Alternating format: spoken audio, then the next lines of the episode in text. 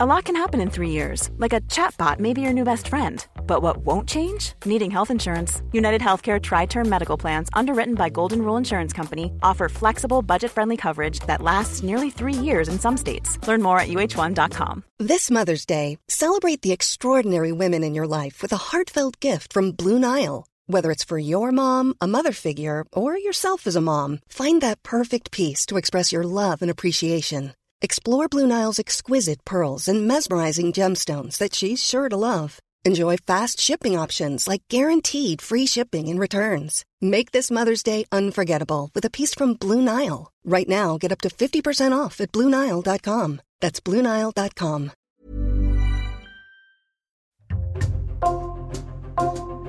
Bonjour, c'est Thibault Lambert et vous écoutez Code Source, le podcast d'actualité du Parisien.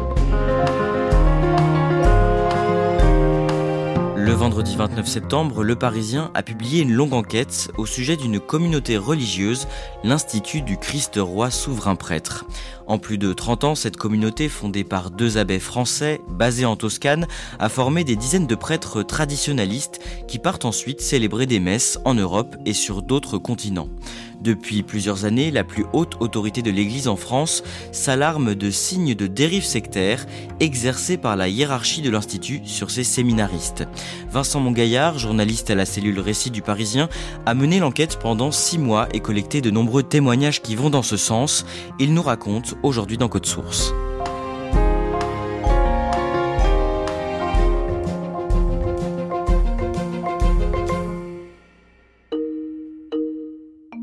Vincent Mongaillard, le dimanche 10 septembre, vous êtes en reportage à Siecci, un petit village italien situé en Toscane, à 20 km de Florence. C'est là que se trouve le siège d'une communauté religieuse internationale, l'Institut du Christ Roi Souverain Prêtre. À quoi ressemble l'endroit? On est clairement dans un décor de carte postale, au milieu des vignes et des oliviers. Il y a une euh, magnifique villa à la fois simple et imposante avec des hauts murs percés de petites fenêtres. La façade est recouverte d'un crépi euh, jaune vif, quasiment euh, brillant, donc on voit que c'est extrêmement bien entretenu.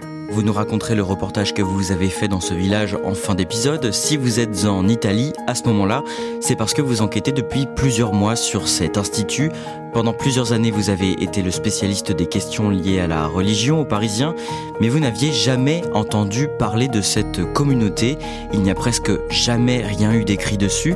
Comment c'est venu? Ça m'est venu en discutant avec une source très bien informée, un prêtre en France qui connaît parfaitement bien les abus dans les communautés religieuses et je lui demande est-ce qu'il y a aujourd'hui une communauté dont on n'a jamais parlé et où il y a de potentiels scandales? Et immédiatement il me dit l'Institut du Christ roi souverain prêtre, ça fait 30 ans que sa hiérarchie euh, devrait tomber, vraiment enquêter, aller jusqu'au bout, euh, vous allez découvrir plein de choses.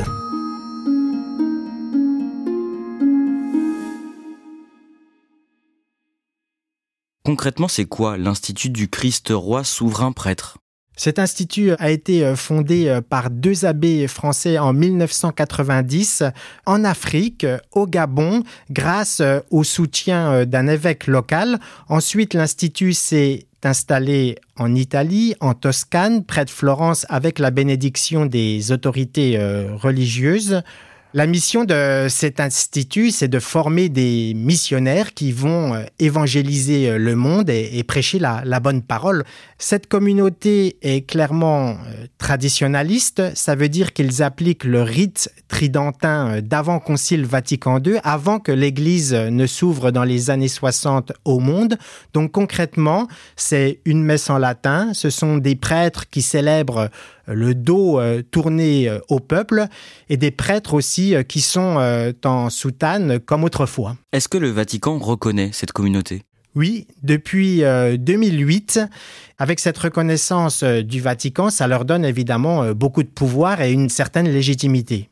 L'Institut du Christ-Roi forme donc en partie des prêtres en Toscane. La langue du séminaire, c'est le français. Et ces prêtres, ils partent ensuite dans le monde entier, c'est ça? Oui, ils partent comme missionnaires euh, dans une quinzaine de pays euh, dans le monde, essentiellement sur trois continents, l'Europe, l'Afrique et l'Amérique. En France, ils sont euh, présents dans ce qu'ils appellent des apostolats. Ce sont des maisons, en fait, où ils vont dire la, messe en latin. Et ils ont à peu près une quarantaine de prêtres qui officient en France.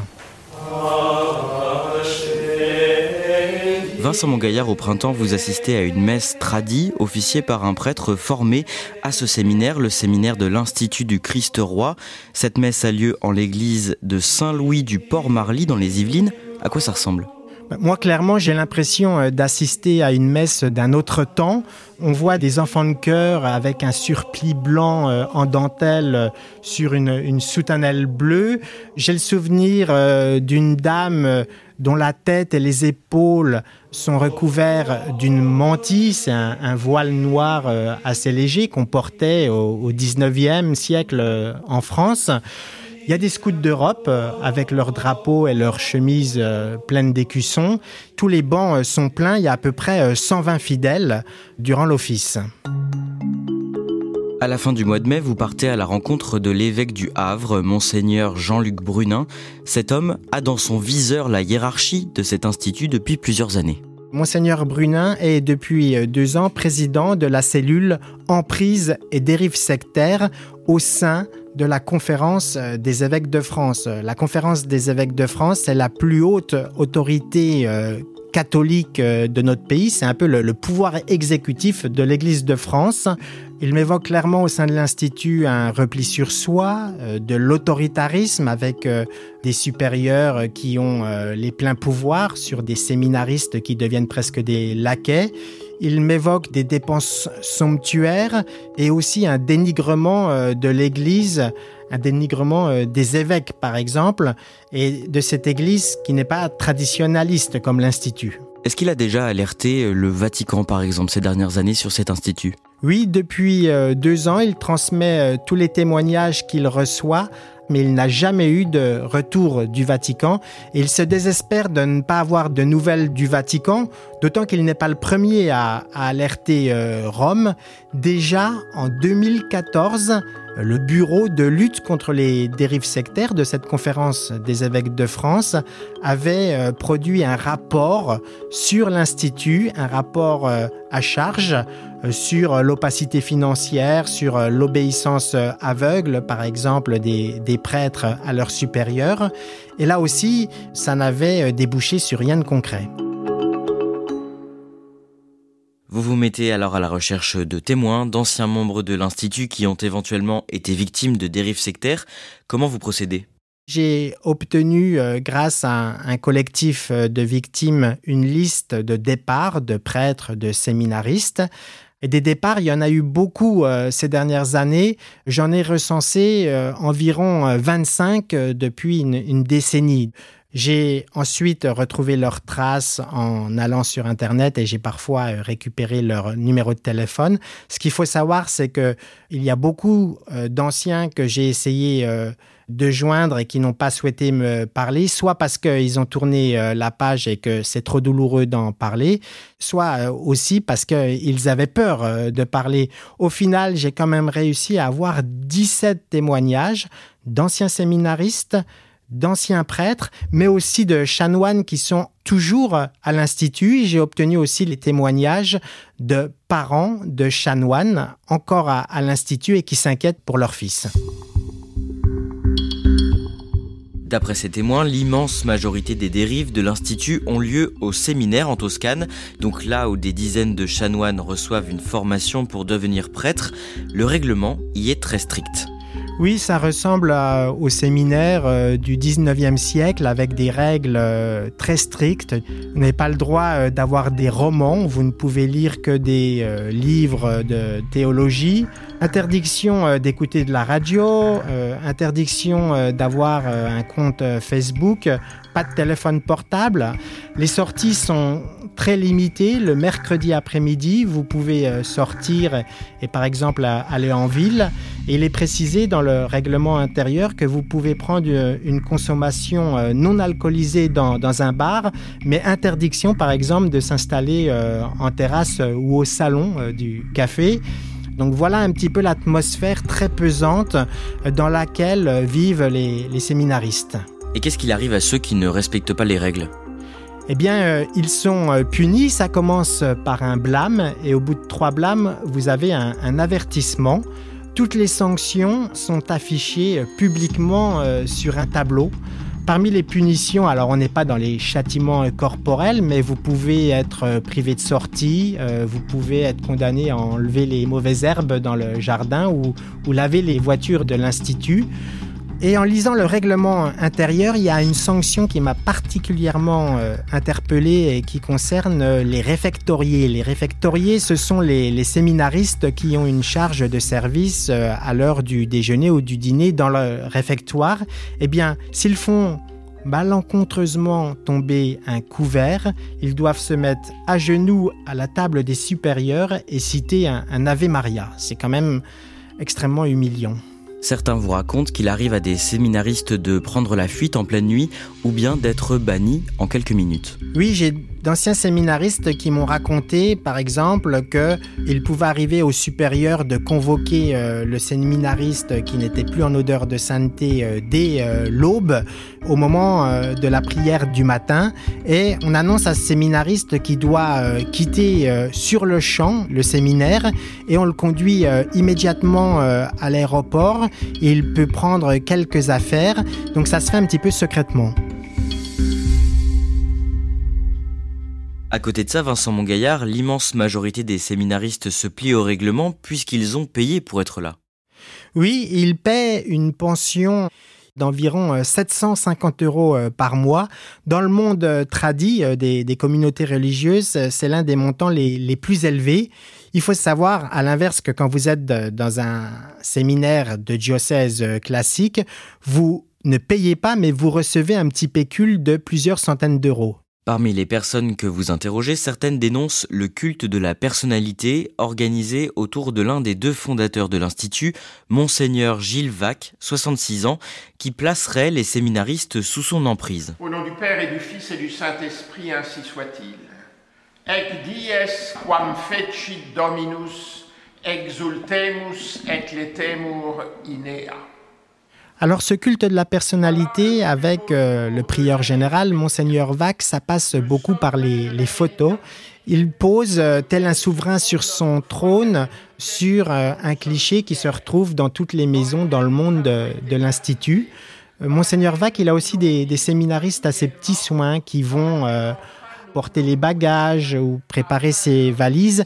J'ai même un ancien séminariste qui me raconte que lui était préposé au cirage de pompe de monseigneur Vac, qui se comporte comme un, prince de l'Église avec une, image très baroque. Et ça, on le voit à travers ses habits. Il va avoir euh, une cape, il va porter un grand manteau de, de cœur avec toujours plein de, couches d'habits euh, liturgiques. Et il s'habille chez le, le même tailleur euh, romain que les papes, ça montre bien le, côté mégalo du personnage. Il y a quelques jours, nous étions avec Jésus dans les ténèbres du Golgotha. Qu'est-ce qu'on sait du parcours de cet homme, monseigneur Vac? Il est né, a, grandi euh, à Troyes. Alors, contrairement aux apparences, il n'est pas issu de, la noblesse, mais des classes moyennes. Son père était euh, comptable. Premier fait de gloire, il a été ordonné en 1979, mais pas par n'importe quel évêque, il a été ordonné par euh, le pape euh, Jean-Paul II euh, à Rome. Donc ça, ça lui donne une, certaine aura. Ensuite, il a grenouillé dans le monde des évêques à la congrégation pour le clergé. Donc à un moment, il savait tout sur tout, ce qui vous donne beaucoup de pouvoir et d'influence quand vous connaissez les secrets de chaque évêque. En 1989, il part euh, au Gabon où il est nommé euh, vicaire euh, général. À une époque, il a usurpé du titre de monseigneur alors qu'il n'en avait pas le droit. Monseigneur, c'est un titre que vous confère le pape. Il portait même la, couleur des évêques au niveau de ses habits, ce qui lui valut d'être rappelé à l'ordre par un, cardinal à Rome, tout simplement parce que euh, il n'était pas et n'a jamais été évêque, même s'il en rêvait. Vous avez parlé du Gabon, il est resté en contact avec les dirigeants de ce pays. il a été euh, proche euh, de la famille euh, Bongo, qui a été longtemps au pouvoir, d'abord avec Omar Bongo, le père, puis le fils Ali Bongo, qui a été déchu par un coup d'État militaire il y a quelques semaines. Il a été décoré par ces deux chefs d'État, dont on ne peut pas dire que ce sont des grands démocrates. Monseigneur Gilles Watt, prieur général de l'Institut Christ-Roi, souverain prêtre, est allé faire le point de l'évolution des travaux de construction de l'église catholique Notre-Dame de Lourdes, située au quartier Estéfo de Libreville. Le président de la République, chef de l'État Ali Bongo Ondimba. Le président a beaucoup apprécié l'architecture puisque c'est quelqu'un qui apprécie l'art et la beauté et donc euh, cette église catholique met certainement en valeur la ville de Libreville. Il fréquente les dignitaires les plus conservateurs de l'Église catholique. Son institut a déjà reçu la visite, par exemple, du cardinal américain Raymond Burke, ennemi déclaré du pape François. Vincent Mongaillard, ce conservatisme, on le retrouve aussi dans le discours de Gilles Vac. Monseigneur Vac, évidemment, en étant euh, tradit, il s'inscrit euh, dans la ligne euh, ultra-conservatrice de l'Église. Ça, c'est sur le plan théologique, mais sur le plan politique, il est royaliste, il peut célébrer une messe en l'hommage de Louis XVI par exemple. Louis XVI fut la victime qu'il fallait pour que la Révolution puisse perpétrer ses crimes tant physiques que moraux. La Révolution, le mot est prononcé, le nœud du problème est là, et elle a pour devise celle du malin non serviam. Plusieurs anciens membres vous parlent du train de vie de Monseigneur Vac, qui est à l'opposé de la sobriété que prône l'Institut et même le pape François. Oui, on le sait bien, euh, le pape François, il exige de la, la sobriété, il est contre ce qu'il appelle la mondanisation de l'Église. À l'Institut, on a une sorte de double discours, puisque d'un côté, on a Monseigneur Vac qui évoque toujours ou presque la charité dans ses sermons. Dans une lettre adressée à, ses chanoines euh, que j'ai pu lire, il leur dit de cultiver la vertu de la modestie, de renoncer aux, mondanités. Mais avec Monseigneur Vac, c'est euh, faites ce que je dis, mais pas ce que je fais, parce que lui, il adore les bonnes tables, les restos chics, les hôtels de prestige. Il adore euh, les grands parfums, notamment à de Guerlain.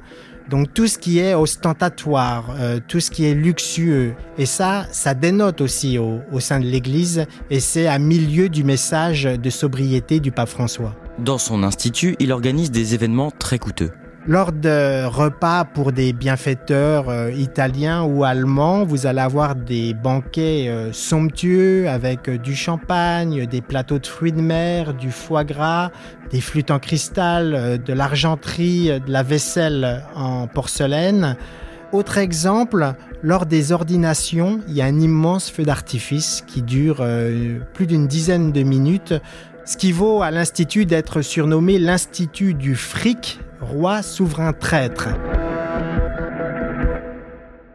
Et toutes ces dérives, elles n'avaient jamais été remarquées par les autorités ecclésiastiques auparavant? Alors, en 2014, il y a eu une visite canonique. Euh, une visite canonique, c'est une sorte d'inspection générale de contrôle euh, diligentée par euh, le Vatican.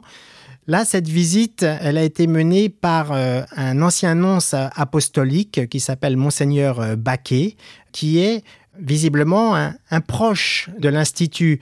Donc tous les témoins que j'ai interrogés m'ont parlé d'une euh, visite qui n'était pas canonique, mais plutôt visite touristique. Certains témoins m'ont dit aussi qu'on leur avait demandé de mentir sur euh, leur euh, situation. Donc je ne sais pas si on peut accorder beaucoup de crédit à cette visite en 2014. Vous cherchez donc à contacter Monseigneur Vac, le fondateur de l'Institut, par mail. Qu'est-ce qu'il vous répond? Il me dit qu'à ce moment-là, il n'est pas disponible, qu'il est à l'étranger. Donc il m'invite à lui envoyer des questions euh, par mail en me disant qu'il allait me répondre. Je lui envoie 45 questions ultra précises pour qu'il puisse euh, se défendre par rapport aux accusations euh, des anciens membres. Et là, en fait, quelques jours plus tard, il me renvoie un mail Il ne répond à aucune de mes questions, mais à la place fait l'éloge de son institut euh, qui se développe partout dans le monde. Il m'explique qu'il a de très bonnes relations avec les évêques français, notamment le, président de la conférence des évêques de France. Il me rappelle tout le bon travail de ses missionnaires en Afrique auprès euh, des enfants, euh, toutes les écoles qu'il a créées. Donc il me dit que du bien. Il regrette en revanche ce qu'il appelle un parti pris de notre part. Donc d'emblée, euh, il s'élève en fait contre notre travail euh, journalistique. C'est pour ça qu'il ne veut pas répondre à nos questions. Qu'est-ce que vous vous dites alors à ce moment-là? Ben, je me dis que jamais, euh, de toute façon, il voudra me rencontrer, même s'il est disponible. Donc, je décide d'y aller sans prévenir à l'improviste en septembre. On en revient donc au début de cet épisode. Le dimanche 10 septembre, vous êtes donc aux portes de cet institut dans un village italien à 20 km de Florence. Sur place, vous n'arrivez pas à rencontrer Monseigneur Vac, mais les autres, qu'est-ce qu'ils vous disent au sujet de la réputation de l'Institut? Alors, euh, ils ne sont euh, pas très bavards puisque Monseigneur Vac n'est pas là, donc ils n'ont pas l'autorisation euh, de parler. Il y a juste un chanoine qui me dit que ce sont des, des jugements sans nous connaître en fait. Quand je lui parle notamment de l'Église de France qui a l'Institut euh, dans le, collimateur et qui euh, dénonce des signes de dérive sectaire, ce chanoine me dit mais c'est un jugement rapide et ils ne nous connaissent pas. J'arrive quand même à parler à un fidèle euh, italien qui lui me dit que monseigneur euh, Vac est formidable et que tout le monde aime euh, monseigneur Vac, mais je lui dis mais pourquoi il y a autant de, luxe dans cet institut? Et il me répond en souriant que c'est une tradition française sans doute et qu'historiquement les clercs français ont toujours été plus proches du roi que du pape. Vous cherchez alors à ce moment-là à avoir une réponse du côté du Vatican. Eh bien, moi, j'aurais bien aimé avoir euh, quelqu'un euh, du Vatican, puisque, comme l'Institut est de droit pontifical, évidemment, on s'adresse au, Vatican pour avoir des éléments de réponse. Ben, j'ai tout tenté, je n'ai rien obtenu. Ça ne me surprend pas, connaissant euh, les arcanes du Vatican. Dès qu'il y a un sujet qui dérange, on pratique la politique de l'autruche. Vincent Mongaillard, à la fin du mois de septembre, quelques jours avant l'apparition de votre enquête, vous apprenez que le site internet de l'Institut du Christ-Roi Souverain Prêtre affiche en page d'accueil un message qui parle de vous. Que dit ce message? Ce message invite d'abord à prier pour Saint François de Sales, c'est le, patron des, des journalistes il est dit dans ce message que des séminaristes ont répondu favorablement à la demande d'un quotidien national, donc on ne cite pas spécifiquement le, Parisien, mais que ces séminaristes ont répondu euh, à un journaliste dans un esprit de vengeance. Il est demandé euh, dans ce message que, euh, je cite, Saint Michel Archange nous protège du prince du mensonge et des ténèbres on a l'impression que ce prince-là, c'est le diable pour eux, et euh, le diable, c'est un peu nous en quelque sorte. Vincent Mongaillard, vous l'avez dit dans cet épisode, la conférence des évêques de France s'alarme des dérives de cet institut, et pourtant, elle continue d'appeler chaque année dans l'Hexagone des prêtres qui se sont formés là-bas. Comment expliquer ce paradoxe? Il y a deux raisons.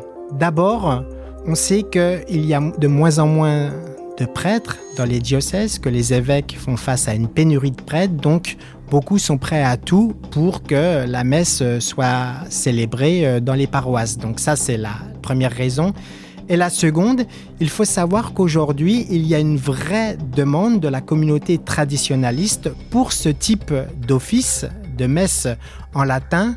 C'est un rite qui est redevenu euh, populaire. Donc les évêques font face aussi à une demande de fidèles pour ce type de rite qui est incarné notamment par l'Institut du Christ-Roi souverain prêtre.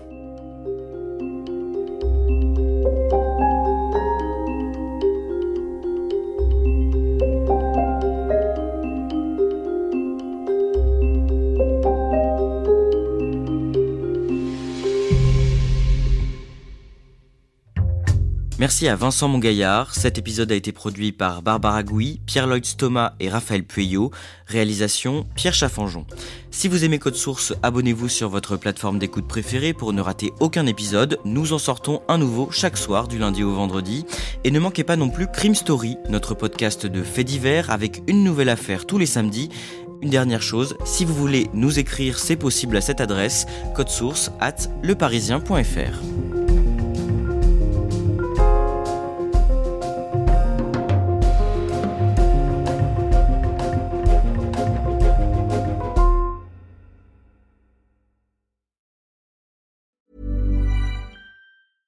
Planning for your next trip? Elevate your travel style with Quince. Quince has all the jet setting essentials you'll want for your next getaway, like European linen, premium luggage options, buttery soft Italian leather bags, and so much more. And is all priced at 50 to 80% less than similar brands. Plus, Quince only works with factories that use safe and ethical manufacturing practices. Pack your bags with high-quality essentials you'll be wearing for vacations to come with Quince. Go to quince.com slash pack for free shipping and 365-day returns.